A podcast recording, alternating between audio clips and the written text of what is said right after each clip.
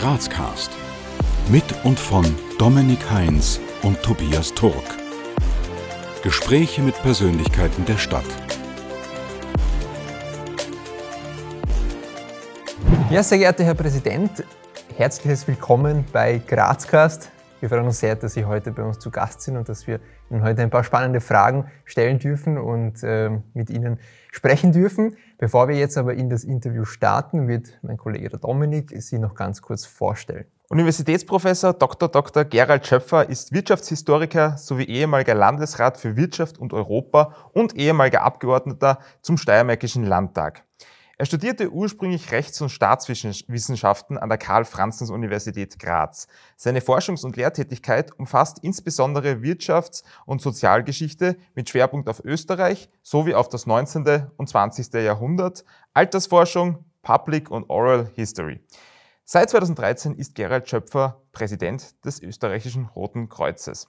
Sehr geehrter Herr Professor Schöpfer, ähm, das Rote Kreuz war ja in den letzten Jahren äh, ja äußerst gefordert aufgrund der Corona-Krise. Gleich zu Beginn die Frage, gibt es vielleicht eine Lehre, die Sie aus der ganzen globalen Pandemie ziehen, die Sie uns jetzt auf die Schnelle wiedergeben könnten? Naja, ich glaube, man könnte sehr viele Lehren daraus ziehen und äh, ich würde zwei Dinge erwähnen. Das eine, wir wissen, dass immer wieder sich Dinge ereignen, die man schwer voraussagen kann, in welcher Form sich das ereignet, Katastrophen, Pandemien oder was immer. Und da sollte die Republik sich rüsten und nicht jedes Mal überrascht sein, dass was passiert. Also das, was wir seit langer Zeit fordern, ist ein Krisensicherheitsgesetz. Der Hintergrund ist der, äh, Österreich ist ein kleiner Staat, aber ein föderalistischer Staat. Das heißt, die Kompetenzen sind nicht immer ganz klar. Sie sind aufgeteilt zwischen dem Bund, zwischen den Ländern, zwischen den Gemeinden und dann spielen auch noch die NGOs mit. Und für den Ernstfall zu klären, wer ist wofür zuständig, wäre so ein Gesetz notwendig. Ähm, das Innenministerium hat das schon vor zwei Jahren angekündigt. Äh, und äh, leider Gottes ist das, was als Gesetzesentwurf rausgekommen ist, also ein Murks, offen gesagt. Nämlich man hat in der Republik vergessen, dass es ja auch die Bundesländer gibt, die natürlich mit Recht gegen diesen Gesetzesentwurf protestiert haben. Man hat vergessen, dass es auch Gemeinden gibt, dass es auch NGOs gibt, die letztes Jahr vor Ort die Arbeit leisten müssen. Also man hat sie alle nicht mit einbezogen. Das heißt, hier muss also etwas neu strukturiert werden, aber so ein Gesetz wäre wichtig. Und das Zweite jetzt konkret zur Pandemie. Äh, ich glaube, der Fehler, den man gemacht hat, war, äh, dass man zu früh oder sehr früh äh, eigentlich die ärgste Keule ausgepackt hat, nämlich die Impfpflicht. Dass man gesagt hat, man wird ein Gesetz einführen, wo also jeder verpflichtet wird, sich zu impfen. Ich glaube, hier hätte man eigentlich auf die Überzeugungskraft äh, guter Gespräche äh, vertrauen müssen. Aber Pflicht hat bereits viele Leute abgeschreckt und einfach voreingenommen gemacht. Das war, also, glaube ich, ein schwerer psychologischer Fehler. Und in der Politik äh, ist nicht die Logik entscheidend, sondern oft die Psychologie. das ist etwas, da hätte man darauf Rücksicht nehmen sollen. Nun äh, stellen Sie sich vor, Sie sind in der Grazer Innenstadt unterwegs und es kommt jetzt jemand zu Ihnen, der Sie nicht kennt und nicht weiß, was sie tut. Was, äh, und diese Person fragt Sie, wer Sie sind und was Sie tun. Was würden Sie denn dieser Person in aller Kürze antworten? Ja, mein Gott, ich würde sagen, ich bin ein, ein altgedienter akademischer Lehrer, der das immer mit Leidenschaft gemacht hat und äh, bin auch ehrenamtlich tätig eben für das Rote Kreuz, mache auch das mit großer Freude. Und ich bin nicht der Einzige, der für das Rote Kreuz tätig ist. Wir haben fast 75.000 Freiwillige, vor denen ich meinen Hut ziehe. Und bei uns ist dort, wo Freiwilligkeit draufsteht, auch Freiwilligkeit äh, drinnen. Also wie ich Präsident des österreichischen Roten Kreuzes wurde, haben mich Freunde angerufen und gesagt, toll, jetzt hast du eine Position, was du jetzt Geld kriegst und einen Dienstwagen und ich weiß nicht was alles. Und äh, ich habe denen, die mich neidvoll dieses alles äh, sozusagen wissen haben lassen, gesagt, das ist eine ehrenamtliche Position. Ich bekomme nicht einen Cent. Und wir sehen, dass der Neid dann sehr schnell den Mitleid umgeschlagen hat. Ähm, wir haben bei uns im Format zwei kurze Runden von spontanen Entweder-Oder-Fragen, wo wir jetzt zur ersten Runde kommen. Einfach aus dem Bauch heraus. Auto, Öffis oder Fahrrad? Äh, Öffis. Frühaufsteher oder Abendmensch? Eher Abendmensch. Schlossbergbahn oder Schlossbergtreppe? Äh, Treppe. Punsch trinken am Hauptplatzer Christkindlmarkt oder Sonnenliegen in der Augartenbucht? Ja, äh, beides, aber kommt auf die Jahreszeit an. Also im Winter würde ich lieber Punsch trinken und nicht in der Sonne liegen. Kasematten oder Dom im Berg? Äh, Dom im Berg. Und Nutella-Brot mit oder ohne Butter? Äh, Nutella mag ich nicht, also weder noch. Also. Ich habe jetzt zu Beginn schon grob ein paar Stationen Ihres Lebens versucht wiederzugeben, aber würden Sie vielleicht Ihren Werdegang aus eigener persönlicher Sicht noch einmal kompakt zusammenfassen? Naja, ich war ein aufsässiger Volksschüler, äh, wo die Lehrerin da meinen Eltern den Rat gegeben hat, mich auch nicht in die Mittelschule zu geben. Zum Glück haben sie also diesen Rat nicht befolgt. Äh, ja, habe die Mittelschule dann einigermaßen gut absolviert. Also ich bin über die Runden gekommen, war kein Vorzugsschüler. Äh, habe dann als junger Student, wir haben, wir haben also mit Just begonnen, äh, Freundesrunde, äh, haben wir dann ein Studentenkabarett begründet im Forum Stadtpark. Und das war eine sehr spannende Zeit und haben dann auch also im Schweizer Fernsehen gespielt und, und in Zürich, am Theater am Hechtplatz und in Linz und in Innsbruck und so weiter. Das war eine spannende äh, Zeit und einige sind dabei geblieben äh, in der Unterhaltungsbranche. Äh, bei mir hat schon mein Vater gedrängt, also ich soll fertig studieren. Und das Spannende war, dass mein Vater und meine Eltern eigentlich diese Aufführung vom Stadtpark nie besucht haben. Sie haben also einen Onkel hingeschickt, den General Jungwirth, und der hat sich diese Vorstellung angeschaut und der hat kein einziges Mal gelacht. Und da haben wir gedacht, um Himmels Willen, also dem hat es gar nicht gefallen und fragt dann, meine Mutter da wie war es und sie hat gesagt, naja, weißt du, der Onkel Chigas, also ist er bei uns genannt worden, äh, dem hat es wahnsinnig gefallen, er hat sich zerwurzelt, er hat gesagt, das ist großartig. Und er hat gesagt, ja, warum hat er nie gelacht? Er sagt, weißt du das nicht? Er lacht nie, damit er keine Falten bekommt. Also das war sozusagen die Ausrede. Ich habe aber dann sehr zügig fertig studiert und habe als Werkstudent studiert, also ich war Journalist nebenbei und äh, war dann zwei Jahre lang Schadensreferent. Ich werde nie verraten, dass es die Grazer wechselseitige Versicherung war, wo ein sehr angenehmes Klima war und das war nicht unspannend. Und bin dann, habe meine, meine eigentlich sichere Position in der Versicherung verlassen, um die unsichere Position eines Assistenten an der Uni äh, zu beginnen. Und dieser Karriersprung war sicherlich gescheit im Nachhinein betrachtet.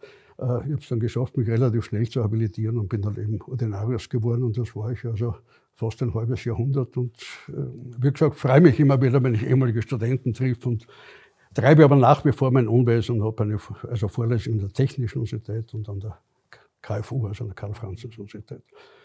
Ja, und nebenbei bin ich international tätig im Europarat, in der äh, Kommission gegen Rassismus und Intoleranz. Da bin ich also fast 20 Jahre tätig gewesen, habe das jetzt vor einer Woche, äh, obwohl ich auf weitere fünf Jahre bestellt wurde, äh, gemeint, dass wegen der großen Reisetätigkeit ich das langsam aufhören werde. Äh, bin auch gerade erst wiedergewählt worden als Präsident des Roten Kreuzes, was mich gefreut hat, sogar einstimmig.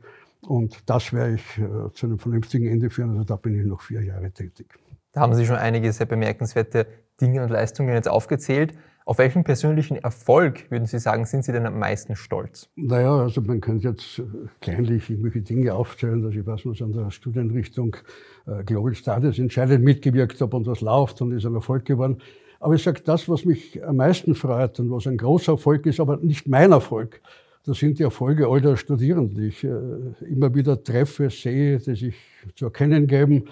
Und ich freue mich, dass er, der Axel von Troxenburg zum Beispiel, also ein Chef der Weltbank, hat sich doch mit Freude erinnert, dass er in Graz studiert hat und äh, vor einigen Jahren habe ich sogar äh, Studenten aus China besucht, die also einer, der bei mir dissertiert hat und hat mir stolz erzählt, was alles geworden ist. Und da freue ich mich. Und äh, immer wieder reden mich äh, ältere Herrschaften an, weil meine Studenten sind inzwischen auch schon älter geworden, zum Teil sogar schon in Pension und geben sich zu erkennen. Und, und wie gesagt, das ist eine große Freude, wenn man sieht, dass, dass diejenigen, mit denen man zu tun hat, dass die Erfolg haben. Und es ist nicht mein Erfolg, aber ein Erfolg, der mich wahnsinnig freut. Wie Sie es schon mehrfach angesprochen haben, sind Sie ja nach wie vor sehr aktiv. Da stellt sich uns jetzt die Frage, wie gestaltet sich denn so Ihr typischer Alltag? Naja, äh, in der Früh wird einmal der Computer eingestellt oder am Handy gecheckt, was es an, an Dingen gibt und dann wird sozusagen geschaut, was ist wichtig, was muss schnell erledigt werden und so weiter. Ich bin einer, der E-Mails und so weiter relativ schnell, möchte ich sagen, erledigt. Und nachdem mein Büro sich ja in Wien befindet, äh, bin ich halt gezwungen, relativ oft, also im Zeitalter des Computers kann man sehr viel über das Internet abwickeln, aber man muss schon auch immer wieder präsent sein und deshalb fahre ich relativ oft nach Wien in die Wiener Hauptstraße und ja, und versuche halt meine Wiener äh, Termine dort zu erledigen. Ja. Wir beziehen uns bei Grazcast ja vor allem auf die Stadt Graz.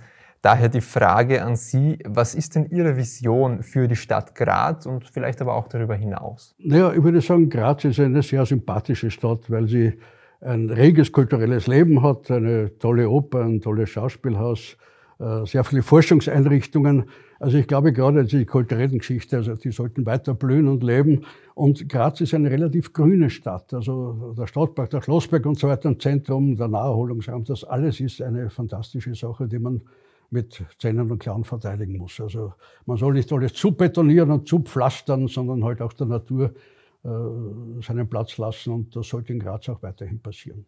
Was würden Sie sagen oder was entgegnen Sie Kritikern, die dem Roten Kreuz ähm, vielleicht in der Vergangenheit eine aus Ihrer Sicht ähm, recht große Nähe zur Politik attestiert haben? Was würden Sie auf solche kritischen Stimmen antworten? Ja, man kann Verschiedenes sagen. Erstmal, wir haben eine Nähe zum Staat, aber nicht zur Tagespolitik.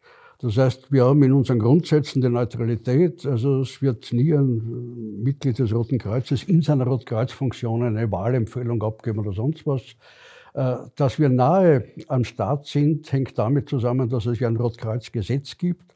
Das heißt, wenn was Großes passiert, was immer, ein Erdbeben, wir hoffen, dass das nicht passiert, aber irgendetwas, wo also sozusagen etwas Katastrophales sich ereignet oder eine Pandemie und so weiter, haben wir gar nicht die Wahl, darüber nachzudenken, helfen wir oder helfen wir nicht, sondern im Gesetz steht drinnen, dass wir verpflichtet sind, der Republik Österreich in solchen Dingen beizustehen. Wir sind aber auch zuständig für das humanitäre Völkerrecht und diese Dinge. Und da sind wir oft im diametralen Gegensatz zur Politik. Also äh, möchte sagen, einerseits die Verbindung zum, äh, zum Staat besteht darin, dass seit Kaiser Franz Josef, das jeweilige Staatsoberhaupt, im Moment ist es Van der Bellen, äh, zugleich auch Patron des Roten Kreuzes ist. Und Van der Bellen nimmt das ernst, selbst bei Rettungseinsätzen mitgefahren. Eine Abgeordnete Frau Bildmann war sehr erstaunt, dass plötzlich also sich ein Bein äh, verletzt hat der Herr Bundespräsident als Rotkreuzmann aufgetaucht ist. Also er nimmt das ernst und dafür sind wir sehr dankbar. Aber wir sind mit der Regierung natürlich ständig in Kontakt, weil es viele Berührungsflächen gibt. Aber wir sind auch nicht unkritisch. Also ich erinnere mich an ein Gespräch mit Bundeskanzler Kurz, wo also die erste Viertelstunde er damit äh, verbraucht hat, mir vorzuhalten, wo ich sozusagen die Politik kritisiert habe.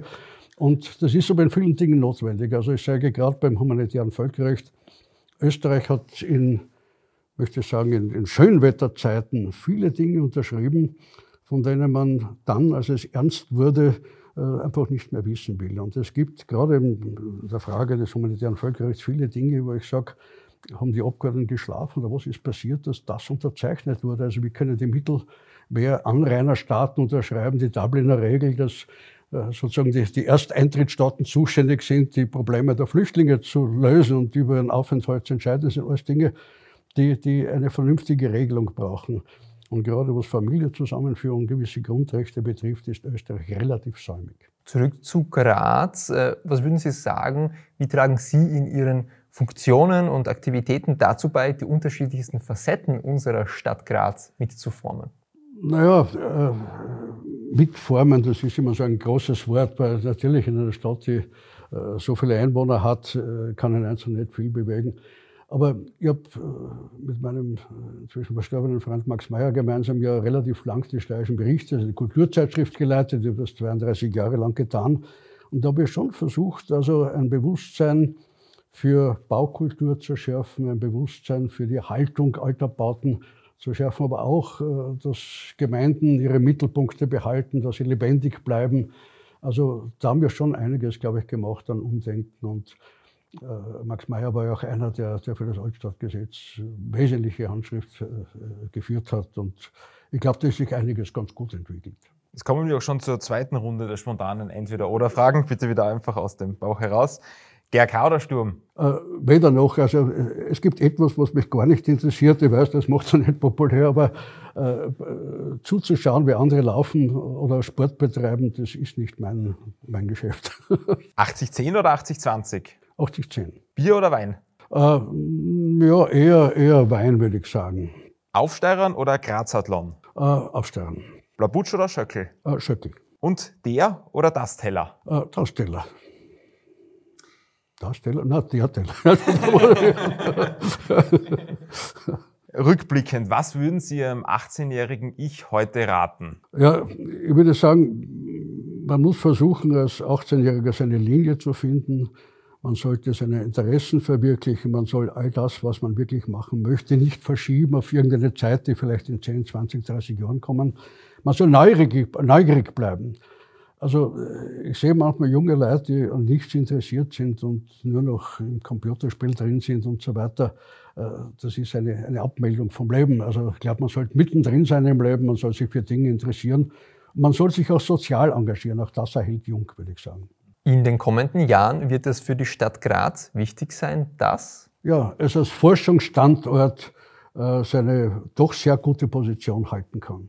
Ja, ähm, Ziel von Grazcast, also von dem, was wir da tun, ist es zum einen, ähm, ja, mit spannenden Persönlichkeiten wie mit Ihnen in Austausch zu kommen und unseren Zuhörern und Zuseherinnen äh, zu ermöglichen, dass sie ähm, ja, unsere Gespräche mitbekommen, aber vielleicht auch, dass sie mit den Personen, mit denen wir reden, leichter in den Austausch kommen. Das heißt jetzt ganz konkret an Sie die Frage, wie kommt man mit Ihnen ins Gespräch? Ja, sehr leicht. Ich bin ja äh, doch die meiste Zeit in Graz, weil ich lebe in Graz, habe zwar auch in Wien eine Wohnung, aber mein Lebensmittelpunkt ist eindeutig Graz. Und ich lebe in der Innenstadt, bin sehr froh, dass alles fußläufig erreichbar ist, äh, bin sehr viel zu Fuß unterwegs. Und da treffe ich nicht nur viele Menschen, die ich kenne, sondern werde sehr oft von Menschen angesprochen, die irgendein Problem haben, irgendetwas, was mit Roten oder sonst wo im Zusammenhang steht. Also die Menschen scheuen sich nicht, einen anzusprechen. Und wir kommen also ich komme sehr oft mit vielen Leuten ins Gespräch und, und mache das eigentlich sehr gerne. Jetzt schon gegen Schluss hin, welche Botschaft möchten Sie vielleicht unseren Zuseherinnen und Zuhörern gerne mitgeben? Na, ich würde sagen, ein wichtiger Grundsatz müsste sein, wenn man irgendein soziales Problem sieht, äh, nicht wegzuschauen. Ich glaube, es tut einem selber gut, sich zu engagieren, sich für Leute, die schwach sind, die hilfsbedürftig sind, die irgendwo in die Ecke gedrängt sind, einzusetzen. Also ich glaube, dieses soziale Engagement und diese Freiwilligkeit, mit der das geschieht, das ist der Kit, der unsere Gesellschaft äh, zusammenhält. Und unsere Gesellschaft kann in manchen Bereichen sehr ungemütlich werden. Und es ist, glaube ich, gar nicht so bewusst, dass das Rote Kreuz ja nicht nur Blaulichtorganisation ist, sondern dass wir sehr viel an den Rändern der Gesellschaft machen, dass wir sehr viel von, möchte ich sagen, äh, den Stellen, wo wir Lebensmittel ausgeben, also Team Österreich und zur Österreich Tafel, dass wir Lernhäuser betreiben, wo sich viele Leute engagieren. Es wäre schön, wenn sich noch mehr Leute hier engagieren würden. Es hat mich sehr gefreut, dass die Grazer Rotary Clubs gemeinsam äh, beschlossen haben, nach einigen Jahren ein zweites Lernhaus in Graz zu fördern. Und ich glaube, das ist das Beste, was man machen kann, jungen Leuten, die im bildungsfähigen Alter sind, eine entsprechende Bildung zu geben, ihnen zu zeigen, dass Bildung durchaus was Spannendes sein kann. Also Leute, die die Schule nicht als cool empfinden, wir dürfen nicht vergessen, dass fast 10 Prozent der Schüler irgendwann mal aufgeben und, und ohne Abschluss dann irgendwo ins Berufsleben kommen und keine Chancen haben oder keine großen Chancen haben. Also da versuchen wir was zu tun. Und ich glaube, das sollte eine breite Unterstützung finden. Das ist gescheit und es tut was für die Zukunft. Das, was man hier für die Bildung ausgibt, spart später Korrektionskosten. Ja, und zum wirklichen Abschluss noch ein paar offene Sätze, die Sie bitte vervollständigen. Ihr Lieblingsort in Graz ist? Naja, der Schlossberg und der Stadtpark. Als echter Grazer, als echte Grazerin muss man zumindest einmal ja auch am Plawutsch gewesen sein, also nicht nur am Schöckl. Und was die meisten Grazer oder Grazerinnen nicht wissen, ist das? Ja, dass es bei uns wunderbare Bauten gibt, die mit Geschichte verbunden sind, wo sich große historische Ereignisse getan haben, wie Schloss Eckenberg, wo so Kaiser ein- und ausgegangen sind und so weiter. Also wir haben viele historische Städte und ich würde sagen, auch die Aula der Universität ist etwas, wo jeder Graz einmal drinnen gewesen sein müsste. Und Ihre letzte WhatsApp-Nachricht war? Ja, äh, wer kommt alles mit zum Familienurlaub, den wir an der Adria pflegen? Also das war ein WhatsApp innerhalb der Familie. Ja, Herr Präsident, wir sind am Ende unseres Interviews. Vielen, vielen Dank für Ihre Zeit. Danke für die spannenden Einblicke und wir hoffen auf ein Wiedersehen. Ja, gerne. Danke vielmals für Ihr Interesse. Danke. Wir danken euch fürs Abonnieren, Kommentieren und Teilen. Bis zum nächsten Mal bei Grazcast.